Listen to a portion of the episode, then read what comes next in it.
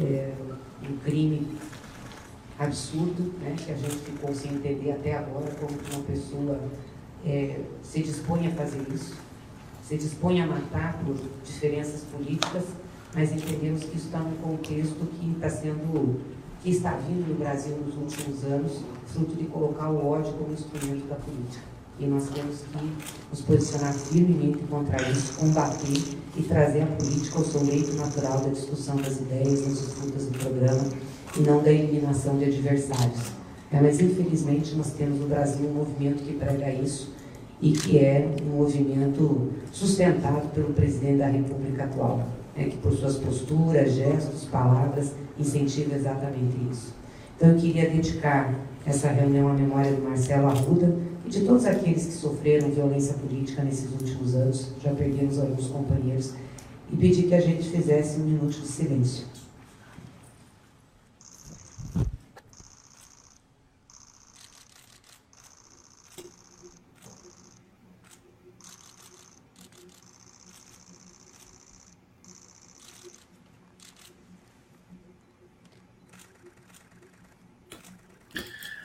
Salve, meus queridos, queridos colegas, companheiros aqui do Coletivo do Conde, começando a live do Conde aqui mais uma vez, hoje sem aquele começo é, efusivo, justamente para a gente demarcar aqui a nossa solidariedade à família do Marcelo Aloísio de Arruda, Marcelo Arruda, que era tesoureiro do PT em Foz do Iguaçu. Vou falar muito do Marcelo Arruda hoje, vou deixar para o final, porque eu quero deixar uma homenagem para ele aqui.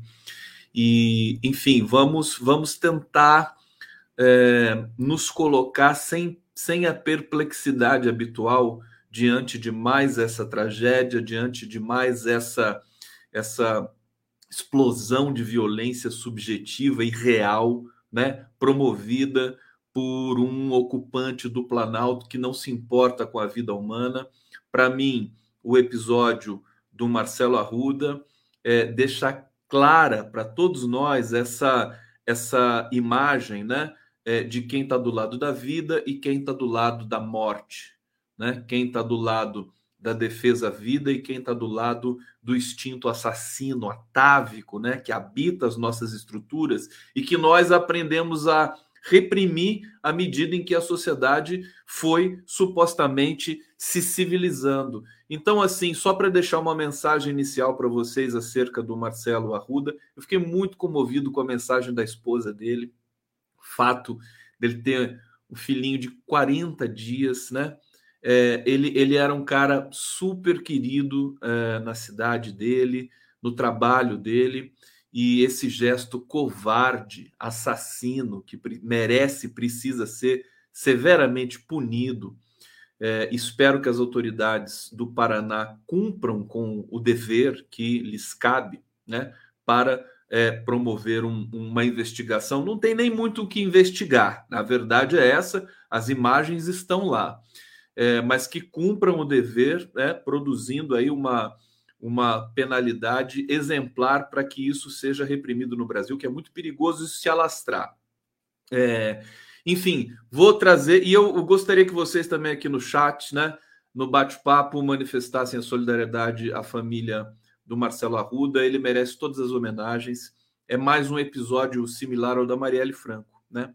É, lamentavelmente, assustadoramente, mais um episódio similar, se bem que esse a gente não não caracteriza um mandante né, para esse crime. Mas simbolicamente, né, eu acho que isso tem de marcar a campanha é, de Lula presidência da República é, em todos os momentos. Nós precisamos é, demarcar até com uma homenagem e, e com uma respeito à memória desse cidadão que estava fazendo 50 anos, né?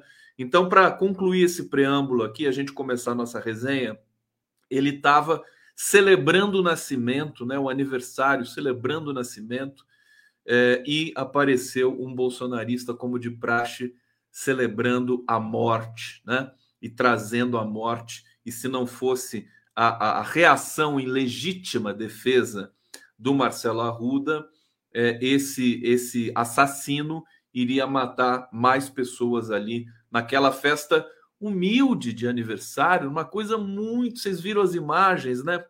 Uma, uma decoração do Lula muito simples, muito, sabe? E, e, e pensar alguém que decora sua festa de 50 anos com o tema do Lula e do PT, só pode ser uma pessoa assim é, extremamente bondosa, extremamente humana, né? Para ter essa coragem, para ter essa felicidade. O, o, Marcelo Arruda era apaixonado pelo PT. A gente percebe isso pelas imagens. Ele era uma pessoa apaixonada. As fotos que ele tirou ali do lado, a camisa que ele estava usando do Lula, aquela irreverência do Lula, sabe? Eu, esse é o tipo de, de, de, crime hediondo que nos assusta, nos deixa em profunda indignação e dor, é, mas nós não podemos nos deixar, é, não, não podemos ficar paralisados diante disso. Vamos à luta. Vamos lá, começando a nossa live do Conde aqui, ao vivo, pela TV 247 também, pelos jornalistas livres. Alô, jornalistas livres! Laura Gabriglione, minha querida. Jornalistas livres. Estamos ao vivo também pela TV GGN do meu querido Nassif. Alô, Nassif. Tudo bem? Também, deixa eu ver, TVT, o Tarcísio, Jordão, Paulinho, todo mundo na TVT, juntos aqui nesse coletivo vibrante, democrático, unidos do condão. Somos nós. Vamos lá povo brasileiro. Olha, é, vamos, vamos começar. Deixa, deixa eu saudar vocês aqui no bate-papo. Mensagens muito bonitas. E, e, vamos trazer essas mensagens aqui de, de é, solidariedade à família do Marcelo Arruda. Aqui, Maria Helena Calhau, precisamos ir do luto à luta muito bacana. É, AS, conde muita dor e tristeza, mesmo com estes doentes, mas outubro chegará. Obrigado, queridos. Vou pegar aqui as mensagens é, de, de, de, de, solidariedade, né? Ricardo Henrique Santos, Marcelo Arruda era agregador de pessoas ao seu redor, havia bolsonaristas presentes na festa também. Pois é, ele não cobrava, né? Ele não cobrava satisfação das pessoas que tinham suas posições políticas, né? É impressionante. Vocês vão no final eu vou eu vou trazer a biografia desse cara para vocês, para vocês, para a gente encerrar a live assim, numa que, que espero uma bonita homenagem a ele. É, e a família dele. Tânia Diniz Gomes Fontanella, sentimentos aos familiares e amigos do Marcelo, perda gigante para todos nós. É, aqui, a Doris está dizendo: quando viu o vídeo do assassino doutrinando crianças numa escola, tem que descobrir e divulgar o nome dessa escola. Se não vi, viu, Doris? Vou tentar é, procurar isso depois aqui. Hoje eu quero trazer o afeto para vocês, sabe?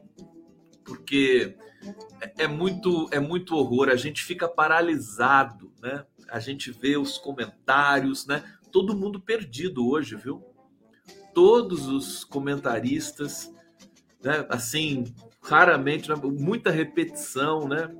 Uma indignação também um pouco vazia bonito essa, essa, é, é, esse ritual aqui do, do, do, conselho político do PT, do Lula, é, dos partidos que estão ali. A gente vê os presidentes de todos os partidos ali é, é prestando a solidariedade, um minuto de silêncio ao Marcelo. Marcelo Arruda era uma figura importante do PT, tesoureiro do PT numa cidade que não é pequena. Foi candidato a vice-prefeito pelo PT. Então, nós precisamos ter a dignidade e o cuidado, alô PT, né? E aqui vai também um, a sugestão, a dica, o alerta, né? A dignidade de honrar o Marcelo Arruda daqui até 2 de outubro incessantemente. Incessantemente. É, e, e, dizer que eu quero trazer um pouco de afeto para vocês, para a gente poder colocar os nossos sentimentos um pouco mais em ordem, né? porque a gente fica. Vem uma notícia dessa e vem a notícia daquele estuprador, um médico anestesista que se. Que se né, naquela posição, meu Deus do céu, que terror, que emblemático do nosso tempo bolsonarista, que, que, que nojo, que é, a gente fica com difícil arrumar palavras para definir esse episódio é, de um médico anestesista que estuprava as parturientes. Mulheres. Você vê as mulheres. Onde é que elas estão seguras? Não tem lugar em que elas estão seguras. Na casa não estão seguras, porque tem, tem pai, tem marido, tem amigo do marido, tem vizinho, tem. Né, tudo que. O, o homem macho, branco, né, de meia idade, é praticamente um, um perigo ambulante. Né? Perigo ambulante. É muita testosterona. Né? É, Para quem não viu essa notícia, eu vou, eu vou dar detalhes aqui no meio da nossa, da, no, no, decorrer dessa live. Mas é, onde que a mulher está segura? Na rua não está segura, porque está ali também sujeita a assédio. No trabalho não está segura. Em casa não está segura. Meu Deus, nem no, no, na mesa de parto. Não dá, não dá mais, não dá mais para para aguentar esse tipo de coisa num país do tamanho do Brasil, pelo amor de Deus, né? Isso, e olha, e vou dizer para vocês, enquanto a gente está chorando a morte do Marcelo Arruda, enquanto a gente está indignado com esse estuprador, né, é, anestesista aí, as pessoas continuam sendo assassinadas no Brasil, na periferia, povo preto da periferia continua sendo assassinado. Né? As pessoas continuam morrendo de Covid no Brasil. Hoje foram 154. Nós tivemos hoje mais 54 mil casos novos de Covid. Nós temos crianças de menos de 12 anos no Brasil morrendo de Covid porque o governo atrasou a vacina. Tem uma matéria aqui que eu vou ler para vocês daqui a pouco. Nós temos é, a, a, a, o povo indígena Guarani Kaiowá do, do, do, Mato Grosso do Sul, e hoje eu tive a honra, mais uma vez, de trocar algumas mensagens com a Valdelice Veron, que está em luto. Vários integrantes da família dela. Ela teve o pai assassinado. São, são, são coisas que é, é, são de horripilar, são horripilantes, para dizer aqui para vocês. Vários parentes assassinados Hoje ela estava se encaminhando para o enterro de mais um parente assassinado por é, é, ruralistas ali daquela região. Então, veja, o Brasil está em processo de, de, de, de, de extermínio pelo país todo. A gente viu o que aconteceu no Vale do Javari, na Amazônia, o Bruno Araújo e o Bruno Araújo Pereira e o Dom Phillips, né? São mortos, são mortes que são emblemáticas, que ganham as manchetes, mas enquanto elas ganham as manchetes, muito mais gente está morrendo, está sendo assaltada, está sendo golpeada nesse país que virou um salve-se quem puder. Virou terra de ninguém. É? É, é, golpe com criptomoeda, golpes com, com é, é, falsos é, investimentos que são vendidos por aí e, e, esse pessoal burrão aí da classe média cai. Desculpa eu falar isso, mas classe média alta, né? Vamos, vamos diferenciar, né? Pessoal cai, filha da Xuxa caiu, cara, esse pessoalzinho que não tem cérebro, né? Que cai nessas nessas fraudes, né? Que são cada vez mais comuns no Brasil, um Brasil que não tem segurança, não tem emprego, não tem. É, é, é enfim, a gente está com crise de abastecimento também, que tem o combustível os mais caros do mundo, em que o óleo diesel é mais caro que a gasolina. Então, né, a gente precisa ter. O Lula disse hoje, na reunião que ele fez anterior ali com lideranças sindicais, acho que é essa reunião mesmo que a gente mostrou aqui. É, Ricardo Patá estava lá presente, que é o, é o presidente de uma das maiores centrais sindicais brasileiras. É. Ricardo Patá, que é uma figura fantástica. Aliás, Ricardo Patá, se você estiver assistindo, ele não assiste porque ele trabalha demais até 5 horas da manhã. É, mas o, o Patá é, relatou para uma jornalista da Folha de São Paulo que o Lula disse assim: vamos re responder com flores. Eles têm armas, nós temos flores. Tudo bem, eu acho que é por aí mesmo. Nós podemos, na verdade, desconcertar esse adversário, né? se nós não cairmos nessa armadilha de respondermos também com violência tudo isso, né? Você vê como é, como é uma é, é uma crise semântica, é uma crise da linguagem. O Bolsonaro falou várias vezes no Jornal Nacional, o Jornal Nacional expôs, estampou o, o, a fala do Bolsonaro dizendo assim: eles é que são violentos, não somos nós, né? acusando a esquerda de ser violenta. Quer dizer, quando que a esquerda foi violenta nesse país? A esquerda nesse país só apanhou da direita a história inteira. Né? Eu acho que estava na hora de reverter um pouco isso também. Né? Mas, enfim, eu quero, quero trazer várias percepções para vocês hoje, tentar é, é, é, assentar um pouco esse, esse dia turbulento, que várias, né, desde ontem, várias emoções e vários, vários pareceres, vários prognósticos vão se acumulando na nossa cabeça, é, e a preocupação nossa com uma eleição, com a gente poder celebrar as nossas paixões políticas sem sermos importunados, que a gente possa fazer manifestações, é, é, comícios, enfim, reuniões públicas, sem ter a violência de fanáticos seguidores desse pestilento, né? Que infelizmente ainda está no nosso horizonte. Vamos lá! Live do Conde, obrigado pela presença de vocês aqui. Deixa eu trazer mais cinco comentários e eu, eu vou trazer a notícia da Anitta para vocês. Olha, Mira Benítez Granado, Conde, dá um daqueles gritinhos para ver se o STF acorda. Que maldade comigo. Ô, ô Miriam!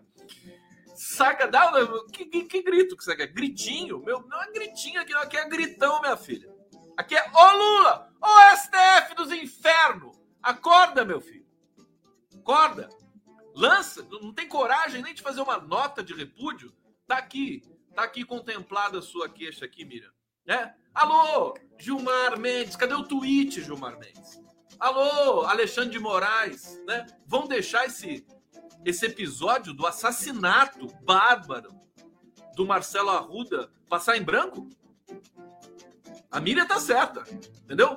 Pelo amor de Deus. Né? Até, o, até aqueles vendidos, presidente do, do Senado, Rodrigo Pacheco, o presidente da Câmara, o Arthur Lira, é, emitiram notas. A gente sabe que é falso, mas emitiram notas. E vocês? Não vai ter nada pra gente? Não querem entrar em conflito com o Bolsonaro, né? Perigoso e tal, tudo bem. Bom, eu acho perigoso. Vamos tomar cuidado. Franco Souza.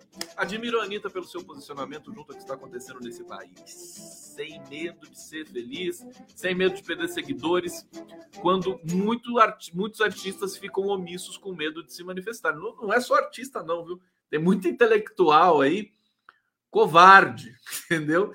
Que fica quietinho no seu canto, assistindo tudo de, de camarote, esperando para ver para que lado vai. Né? Para que lado vai. Publicamente, niente. Uh, Valsan, essa espécie de convocação de guerra é propaganda bolsonarista. Levar as vias de fato é declaração de guerra civil es, é, esperda pelos Estados Unidos. Acorda instituições nacionais ou já entregaram tudo mesmo? Obrigado, querido.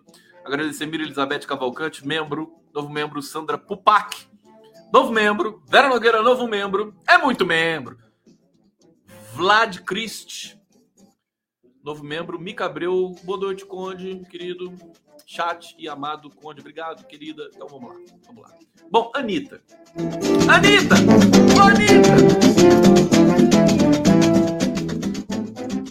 Anitinha, vamos escanear a Anitta, né? Uh, escanear a Anitta, que beleza. Que beleza! Porque a Anitta postou vários tweets. Eu vou escanear aqui com vocês, né? É, ela, ela tá, acho que ela tá na, na Itália agora, né? Naquela, naquele, naquela catarse lá da Dolce Gabbana e tudo mais. Né? Anitta, vou te contar, essa é popstar mesmo, né?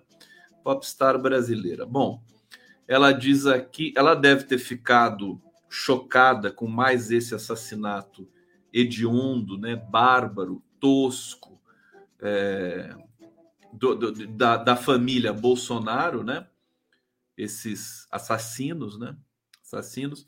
E ela começou a postar no Twitter é, hoje, né? Seis horas atrás, né? E vou dizer o que ela disse aqui para a gente, é, enfim, conversar e comentar, né? Ela diz que paguem o preço de ter a pessoa que vocês mais odeiam no comando novamente só pela burrice e falta de caráter de querer resolver as coisas na violência e na intolerância. Eu quis dizer a postura, o corretor que mexeu com ela. Mas a, mas a postura extremamente agressiva e antidemocrática dessa gente, não me deixa outra opção. É Lula lá. Seus burros agressores, autoritários e violentos. É, se não houvesse uma morte envolvida nesse caso do apoiador de Lula, que foi atacado por um bolsonarista, eu diria que a burrice dessas pessoas chega a ser engraçada, mas não é apavorante, né? São burros apavorantes, né? É a estupidez perigosa. Porque a estupidez sozinha, né? Assim, roots, né? A estupidez raiz é aquela que não assusta, né? Deixa o cara lá, é idiota mesmo, deixa o estúpido lá. Mas deram para esses estúpidos armas. Deram portes de armas para esses imbecis, né?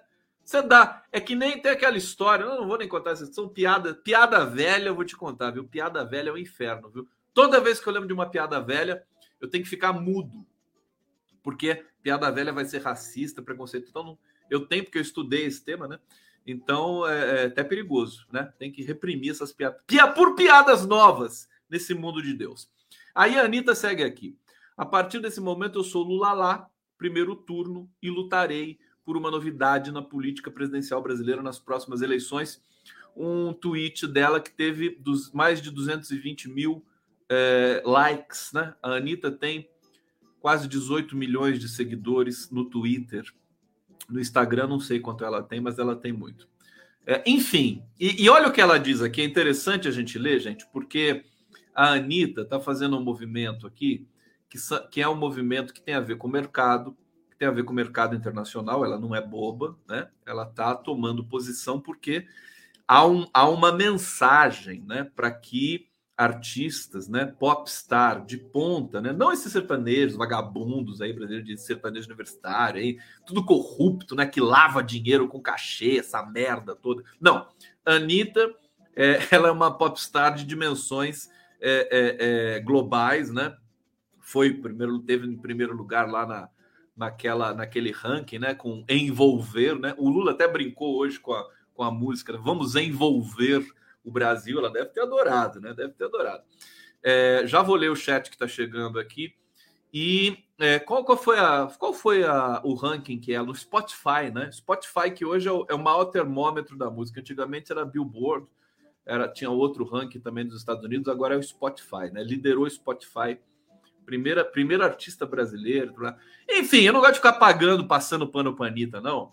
É, embora eu admire o trabalho dela e sei que ela é, é porreta, enfim, empresária, inteligente e tal, tudo, tudo, isso, né? Tudo isso. E não dá muita bola para Globo também, que é, é importante. É, artista no Brasil que fica muito submetido à Globo, né? É, já, já não merece respeito, né? Felipe Neto é outro também, não é artista, é comunicador, mas nunca deu bola para Globo, né? A Globo é uma merda, né? A Globo estraga todo e qualquer artista. Se a Anitta fosse fazer um especial na Globo, já ia diminuir muito a, capacidade né, de entretenimento que ela pode oferecer. Mas, enfim, é interessante porque ela reflete, ela escreveu meio sob emoção, e, e vou continuar aqui lendo os tweets da Anitta, né? É, é, o seguinte, ela diz: é isso aí, que o ex. Ah, não, peraí, deixa eu ler o primeiro. Aqui tá, tá divertido esse Twitter da Anitta. Olha, diz o seguinte: não sou petista e nunca fui. esse, é, esse é aquele. É o básico, né? Para quem tem ainda uma covardia residual, né? a pessoa está é, sendo honesta, né? Imagina, mas ela veio de baixo, veio da periferia do Rio de Janeiro, não foi petista. Como assim? Como é que uma pessoa pobre nesse país não foi petista um dia na vida? É, é porque é uma geração muito nova, né? Ela tem, sei lá quantos anos que ela tem. Mas enfim, não sou petista nem nunca fui. Mas esse ano estou com o Lula e quem quiser minha ajuda para fazer ele bombar aqui na internet, TikTok, Twitter, Instagram, é só me pedir que estando ao meu alcance, não sendo contra a lei eleitoral, eu farei. Olha, ô Lula! Olha aí! Ô Lulinha! Cadê você? Cadê o Estu? Chama o Estuquinha. Ô Estuquinha, tem que mandar um zap pra Anitta, meu filho. Você viu o que ela falou aqui? Ô, ô, Rui Falcão, Edinho, ô Gilmar, Tatinho, tá na Tatolândia agora, Tatinho? tem que, tem que mandar um zap para essa mulher. Se quiser, eu mando. Tá? Se quiser, pode deixar comigo. Vou ler de novo para vocês. Ó, não sou petista, nunca fui. Mas esse ano estou com o Lula e quem quiser me ajuda para fazer bombar aqui na internet, TikTok, Twitter, Instagram. Só me pedir. vou chamar a Anitta para uma entrevista, então. Né? Já pensou o Condão entrevistando a Anitta? A Anitta, agora ela mandou bem. Ah, Anitta, seguinte, querida. Você mandou bem. Mandou bem. Meus parabéns. Ó, quem tá falando é o Condão, viu? Eu sou eu sou o militante mais jornalista, militante, ativista, comunicador, linguista mais marrento da internet, viu? Saiba, é, é, não é, enfim, estou elogiando você aqui de coração, além de tudo mais, né? Tudo que você representa. Aí ela diz: é isso aí, que o ex-presidiário tem. Ó, ela fala ex-presidiário porque o pessoal aqui, os, os bolsominions que seguem a Anitta, falar, né? Vai apoiar o ex-presidiário, aquela coisa, né? Bolsonarista, verme, né? Tudo a mesma coisa, né? Ele fala, ai, ex-presidiário, ex-presidiário. É, ela diz assim: é isso aí, que o ex-presidiário tenha condições de, de mudar suas perspectivas de vida enquanto estão dentro da prisão. Como é que é? Deixa eu ver.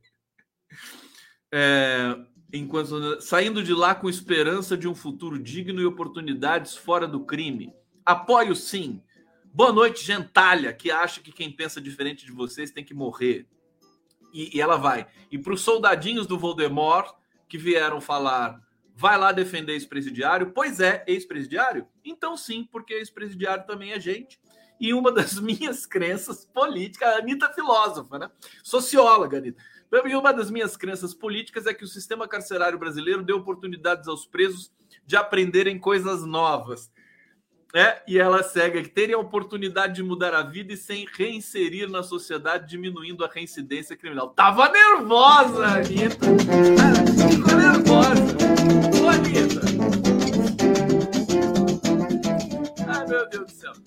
Gente, isso é, isso é interessante. Agora, sim, para definir esse tema, tem muitas outras temas aqui para falar para vocês, inclusive tem também o tema do, do, nosso glorioso querido, saudoso já, né, Marcelo Arruda, mas é, fato da maior artista popstar brasileira apoiar Luiz Inácio Lula Silva.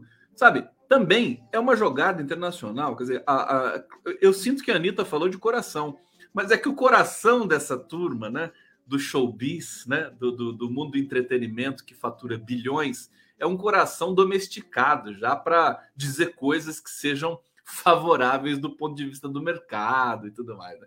Então, qual é que é? Se a Anitta não se posiciona agora para apoiar o Lula, sobretudo depois desse, desse, desse, desse crime barba, desse assassinato por um, por um pestilento seguidor do pestilento do Planalto, é, poderia, ela poderia ser cobrada por isso, porque no mundo inteiro as pessoas cobram. Mas o quê? Você é Bolsonaro? Pelo amor de Deus, sai daqui.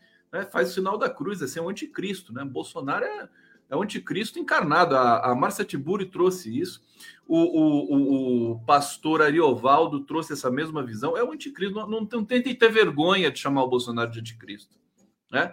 É o sujeito realmente o, adepto da morte, do genocídio, da tortura, da mentira. Então, sabe, né? Que, que teve sucesso na, na, na em, em, matar. Gente, vocês sabem, deixa eu falar uma coisa para vocês.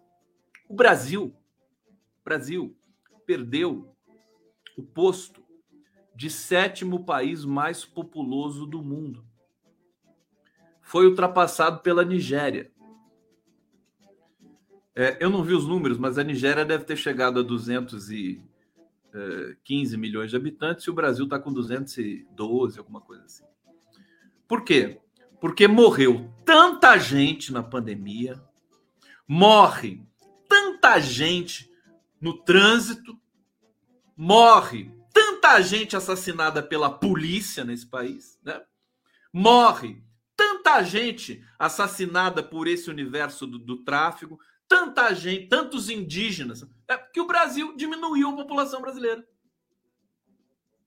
Sim, simplesmente isso. Nós perdemos, né, é, por baixo, né, um milhão, acho que é, é ponto, ponto, é meio, meio por cento da população brasileira. Não sei se, se esse cálculo está certo, mas, por exemplo, vamos botar um milhão de pessoas, 200 milhões de habitantes, 1% de 200 mil é, é 2 milhões, portanto, um milhão Um milhão é meio por cento da população. Você já pensou perder meio por cento da população de um país do tamanho do Brasil? Nem guerra, né? Enfim, gente, é, mu é muito difícil mesmo. Bom, vamos lá. Vou começar a ter que ouvir a Anitta agora, né? Nunca ouvi, eu ouvi o Malandramente uma vez para fazer uma crítica é, da letra. O Envolver não ouvi até hoje. que coisa, né? Vou ter que ouvir agora, Anitta. Que coisa. Bom, vamos lá! Comigo! Obrigado! Tá na hora da vinheta! Tá na hora da vinheta. Vamos lá, ó, Anitta. Já vai vendo aqui minha live. Tá vendo minha live aí da, da, da Itália, de Milão? Hã?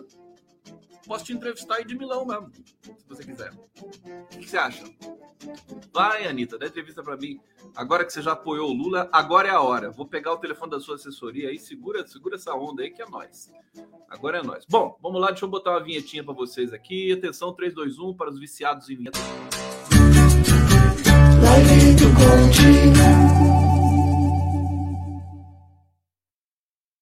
Tá aí, tá aí, voltamos, voltamos. Gente, tão bem? Vocês estão voltando? Minha caneca não tá aqui hoje. Olha que lindo que eu ganhei. Olha só. Sou Lula. Tá aqui. Linhas de sampa. Tão bonitinho, né? Bordado. Dá pra colocar aqui assim, né? E sair por aí. Mais uma vez aqui eu vou celebrar o meu Lulinha. Eu ganhei da Janja. E aí, gente, tudo bem? Tamo junto aqui. Lulinha, vai lá. Juízo, hein? E como tá muito quente aqui, eu vou enxugar um pouco a minha testa, né? Pra ficar bem. É o santo sudário isso aqui, né? Santo sudário. Não, não pode blasfemar. Desculpa. Desculpa, desculpa, desculpa. Desculpa! Desculpa! Bom, vamos lá. Eu tô, eu tô com notícias aqui. Eu vou, tô guardando o, o, o, o Marcelo para o final. É, mas vamos trazer aqui, deixa eu trazer cenário político eleitoral uh, antes de trazer. Bom, o Lula deu uma entrevista hoje, gente, para Bloomberg. Não, desculpa, para o Financial Times. E, e, e a Bloomberg está especulando algumas coisas aqui que o Lula falou. Interessante que o Roberto Azevedo, que é o ex-diretor eh, da FAO, da FAO não, desculpa, da, da Organização Mundial do Comércio, OMC, um posto muito importante. O, o, o, Roberto Azevedo, tem gente especulando que ele pode participar do governo Lula, eu não duvido, porque ele é um, é um quadro absolutamente sério, importante, visto como membro-chave do ministério. Mas é especulação. E, aliás, essas pessoas que especulam nome de, nome de é, ministros antes da hora com o Lula acabam queimando o possível ministro, né? Se né, a, a, a, já, já, começaram a especular do, do, do Galípolo, né? Que é aquele economista talentoso, amigo do Luiz Nassif e tal. Começou, o Lula gostou, estava gostando muito dele. É, especularam, quer dizer, o Galípolo já voltou para, enfim, voltou para para ficar em privado, né? Porque senão atrapalha, né? A imprensa fica especulando demais, então especula, ah, Mercadante vai ser ministro, tá fora. Ah, não sei o que, Alexandre Padilha vai ser ministro, tá fora. Ainda mais a imprensa tradicional que é muito burrinha, né? É, então é complicado isso, né? Citando quatro pessoas com conhecimento do assunto, é, a, a, Bloomberg disse que ele pode ocupar diversos postos no eventual governo Lula, inclusive Fazenda. O que é interessante aqui é que o, a imprensa internacional está especulando o, o, governo, o que pode ser o governo Lula, né? Está todo mundo muito aflito, né? O mundo inteiro quer se livrar do Bolsonaro. A verdade é essa, né? É, um, é uma vergonha para. O Bolsonaro não é uma vergonha para o Brasil. Bolsonaro é uma vergonha para a espécie humana. Tá certo? Guardem isso aqui, né? Vamos destacar. Bolsonaro não é uma vergonha para o brasileiro. Bolsonaro é uma vergonha para a espécie humana como um todo, né? Então, se você é humano, né? se você faz parte da espécie do Bolsonaro, que é ser humano, né? e, e, e vê o que o Bolsonaro faz, pratica, diz, né, ameaça, você tem de ter vergonha da tua espécie e do Bolsonaro. Então, não é exclusividade do Brasil, não. É uma vergonha para o europeu. Aliás, o Bolsonaro é descendente de italiano, né? Para o russo, para o chinês, para o americano, para o estadunidense, para o mexicano, né? Bolsonaro é uma vergonha para o ser humano, entendeu? E a família junto, né? Cada um. Não sei se tem. Você sabe, você sabe que. Eu tô lembrando do, do episódio do Tarantino aqui, daqui a pouco eu falo para vocês. Mas vamos lá. É, deixa eu ver. Deixa, olha assim, o que, que o Lula disse no Financial Times, né? É, estou muito triste porque 12 anos após deixar a presidência, encontro o Brasil mais pobre, encontro mais desemprego, mais gente passando fome, o Brasil com um governo com baixíssima credibilidade dentro e fora do país. Quer dizer, o Lula diz tudo, né? Tudo que a gente já sabe, mas ele tem de dizer isso. É, é isso é preciso repetir, né? Para que seja realmente é, apreendido por, por quem de direito nesse mundo aqui. Olha só, posso trazer mais notícias? Vocês querem mais notícias relacionadas a Lula? Deixa eu ver o que, que eu tenho aqui. Eu vou trazer algumas curtinhas aqui para a gente complementar a informação, para vocês dormirem bem felizes, assim, sabe? Informados, bem informados. Ah, informados. Agora, vou fazer só um comentário aqui, né? A responsabilidade, responsabilidade por tudo que está acontecendo no Brasil hoje, tudo que está acontecendo no Brasil hoje, é desse jornalismo e dessas elites brancas brasileiras. Né? É, sem eles, sem elas, sem as elites, sem a Folha de São Paulo, sem o Grupo Globo, o Bolsonaro não existiria no Brasil. É uma figura tão nojenta como o Bolsonaro não existiria. Poderia existir um Aécio Neves, né? Mas Bolsonaro não. É, isso é uma lição para é, os grupos de mídia brasileiros que são precarizados, tecnicamente, é, é tecnicamente muito ruins, né? Eles não sabem, né? não sabem fazer o lead, não sabem técnicas de jornalismo, são técnicas viciadas de manuais de redação de quinta categoria. É um nojo, né? Chamam, por exemplo, a PEC, a PEC é, eleitoreira do Bolsonaro de PEC dos benefícios. Como é que alguém vai produzir um debate público de qualidade com esse tipo de organização vocabular? Quer dizer, não se dão, não se dão a, a, a, a humildade de se reciclarem, né, de contratarem especialistas em linguagem, minimamente capacitado para dar pelo menos uma, uma oficina né, para a redação. Olha, e não raro, não raro não, absolutamente, majoritariamente falando, né? Os mais jovens, os jornalistas recém-egressos das universidades que conseguem estágio na Folha, no Globo, no Estadão, são os melhores. É incrível isso. São os melhores. Estou falando da grande mídia, tá?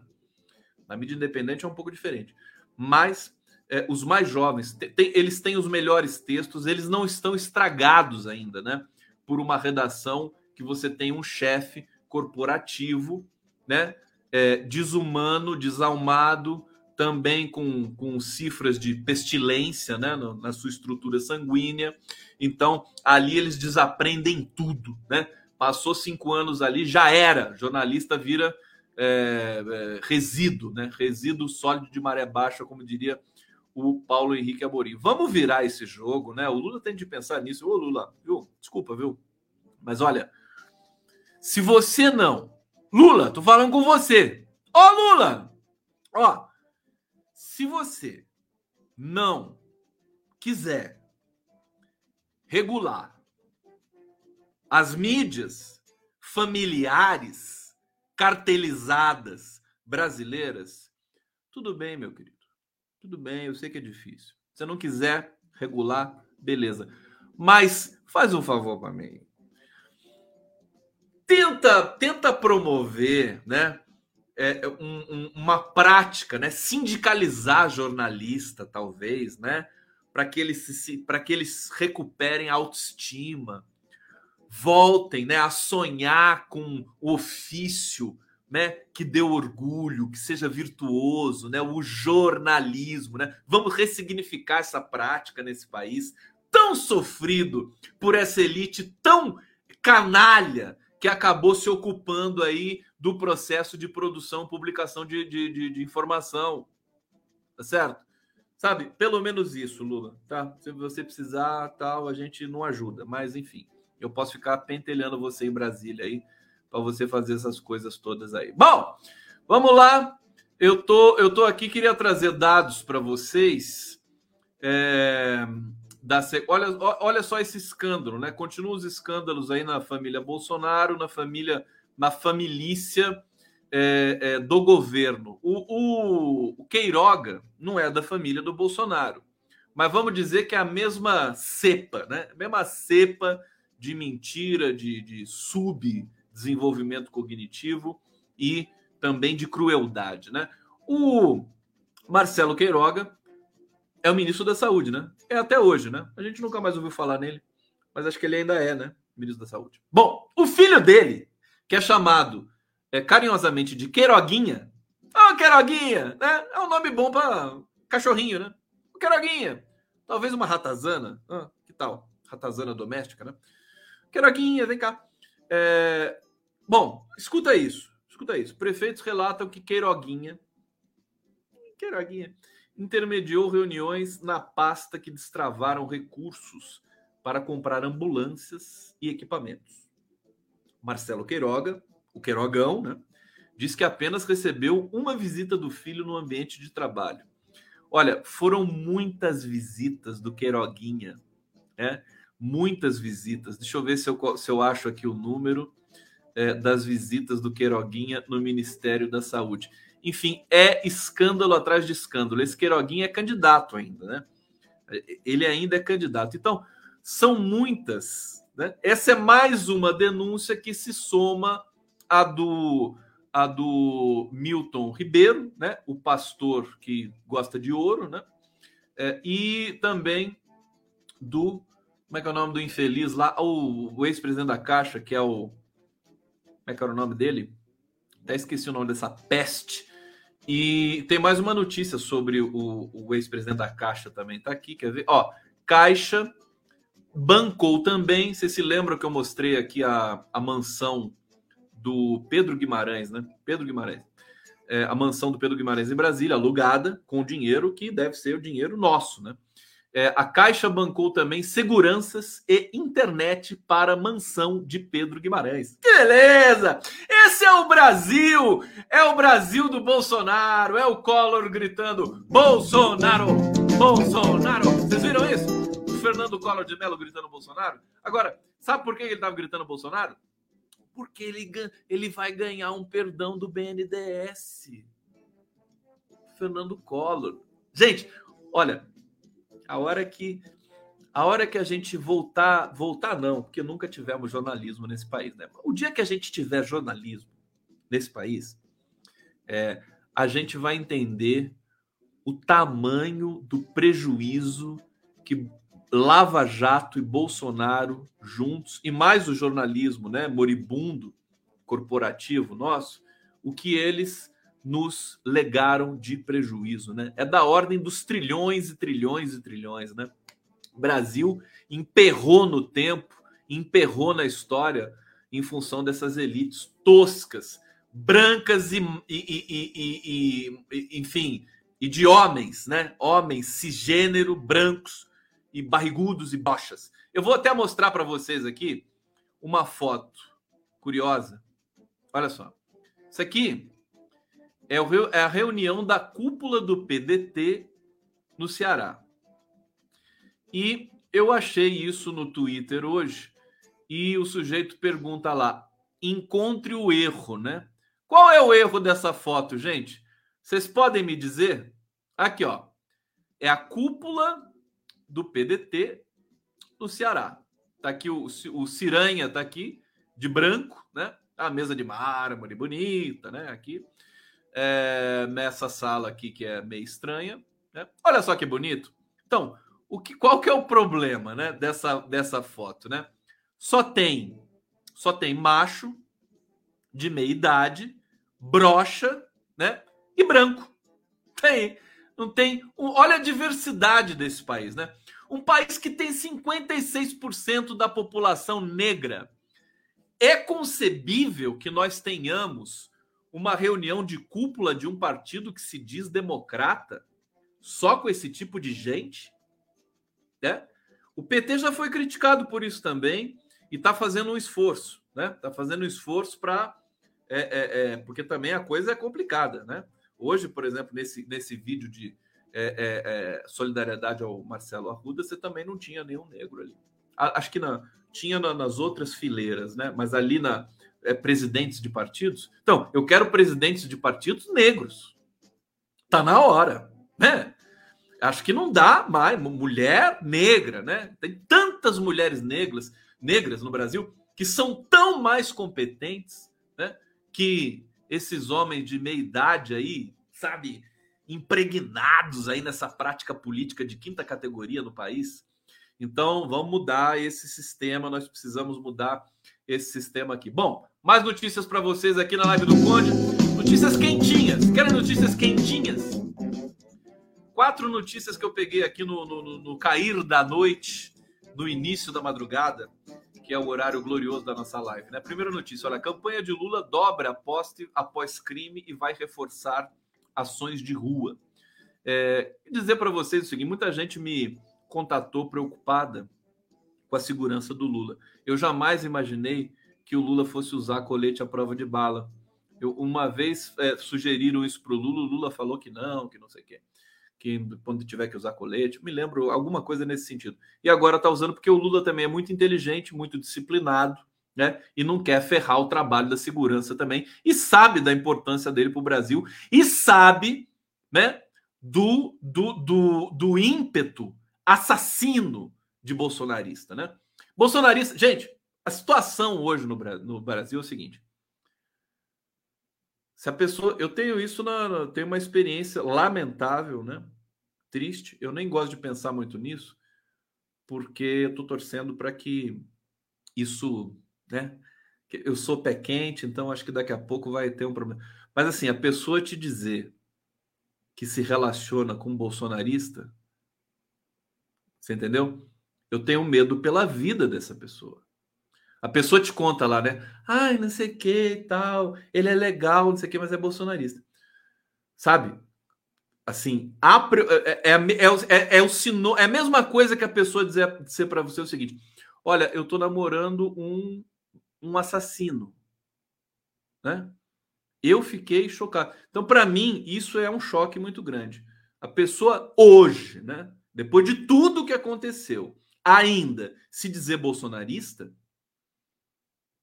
afirmar e manifestar. E aí, e aí não é só isso, né? Essa pessoa me falou assim: ah, ele é racista também. Mas, escuta, mas o que, que você está fazendo lá, minha filha? É vontade de perguntar, né? né? Pelo amor de Deus, você não, você, assim, você não quer, eu não quero me meter na vida das pessoas, mas a pessoa te conta, confidente, né? Você é amigo, né? Fala, ai, tô namorando, não sei o quê. Ah, que bom, tá, parabéns. A pessoa fala, ah, mas ele é bolsonarista. Aí você já cai o queixo, né? Ah, é? É bolsonarista? É, ele é racista também, homofóbico. Querido, pelo amor de Deus, né?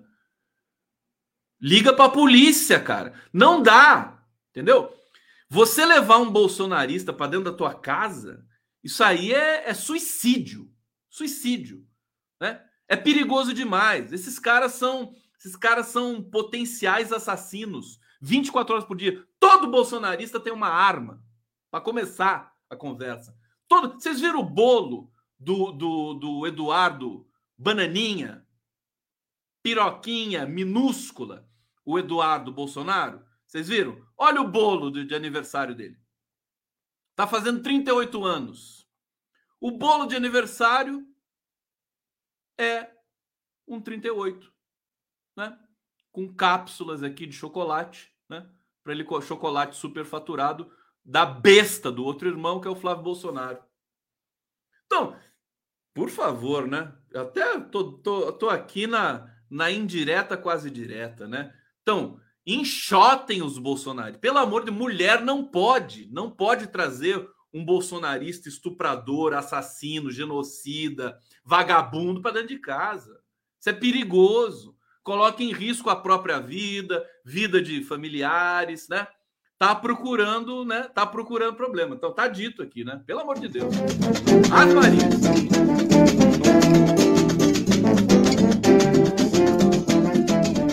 Tem gente falando não generalizar aqui, mas eu generalizo.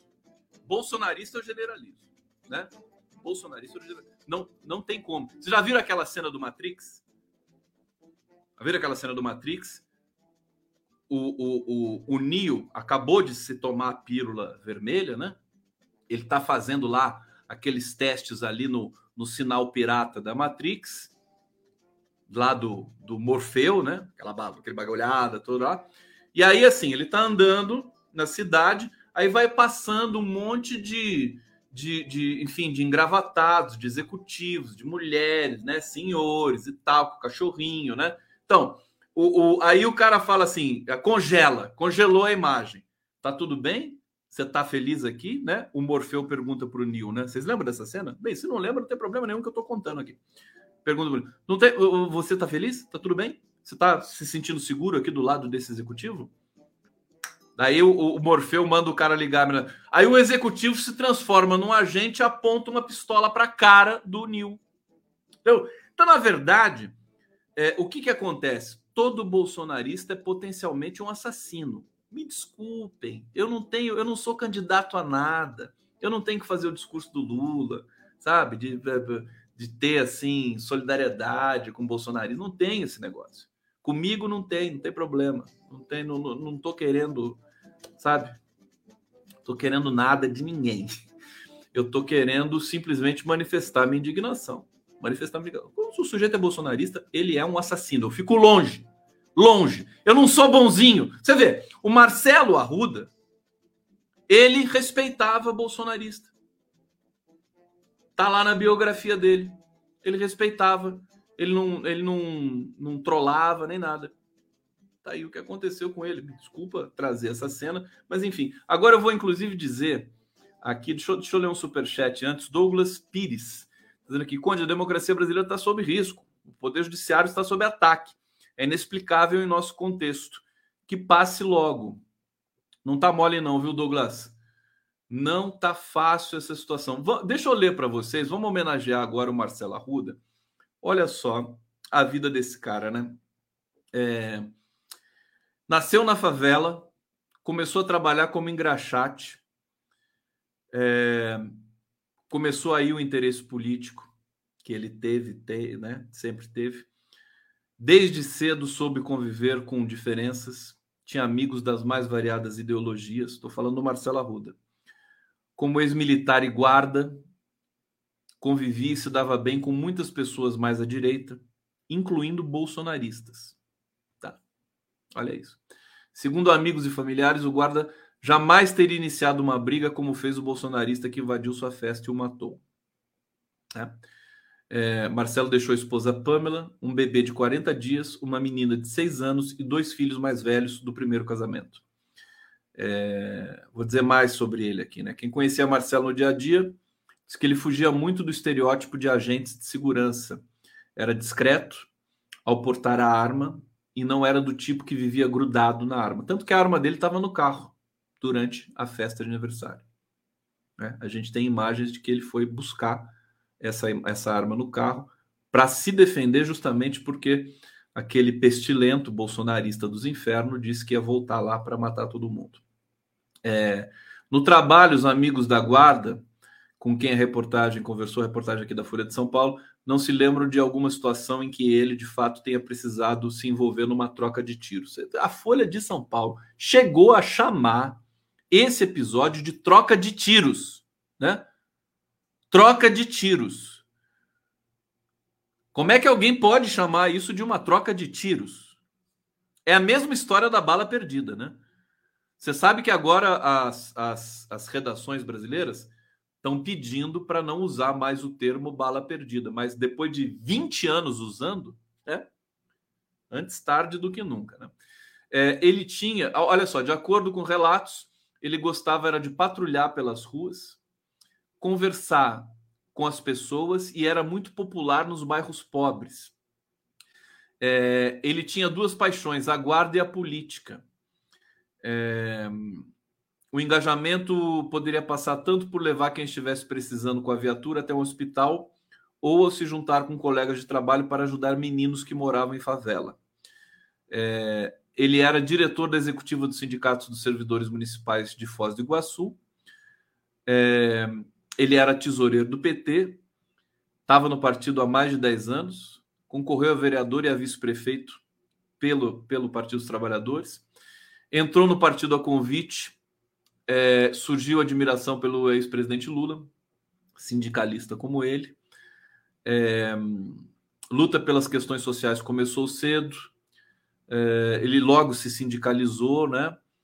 É, foi criado na favela dos bancários, em Foz do Iguaçu. Boa parte desse tempo foi, é, foi vivido sem nem mesmo energia elétrica em casa. A família só começou a sair de lá quando o irmão mais velho arrumou um emprego em Itaipu e aos poucos foi melhorando as condições de vida. Olha a origem muito humilde do Marcelo.